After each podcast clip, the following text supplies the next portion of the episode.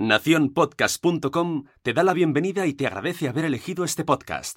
Hoy vamos a descubrir en qué se parecen los pensamientos negativos a las palomas.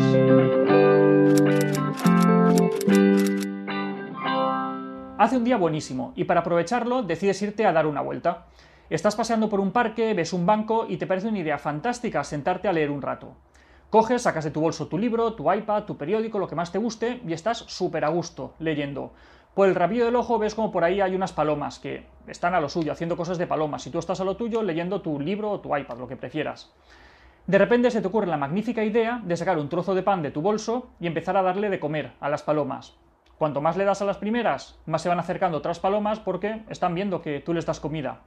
Llega un momento en el cual te quedas ya sin más pan, pero las palomas no lo entienden, van a seguir ahí pidiéndote cada vez más, y cada vez van a llegar más incluso.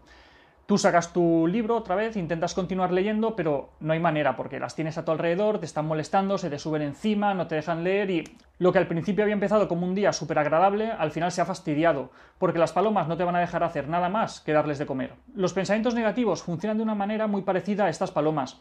No podemos evitar que los pensamientos negativos estén presentes, forman parte de la vida, pero lo que sí que podemos evitar es alimentarlos.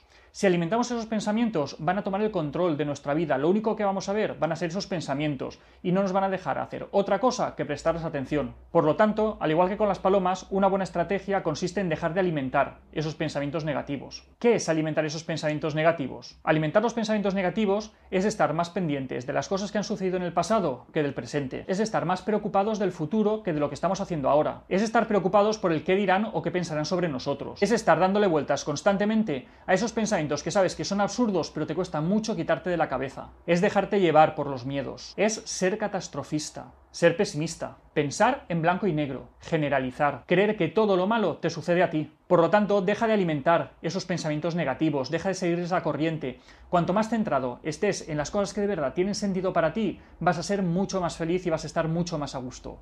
Así que recuerda, no podemos evitar que los pensamientos negativos estén ahí, todos los tenemos, pero de ti depende seguir alimentándolos y que sean el centro de tu vida o tenerlos simplemente en el rabillo del ojo. Y hasta aquí, otra píldora de psicología. Si os ha gustado, compartir el vídeo, suscribiros al canal y cualquier sugerencia que tengáis podéis escribirme a píldoras sin acento arroba albertosoler.es. Un saludo.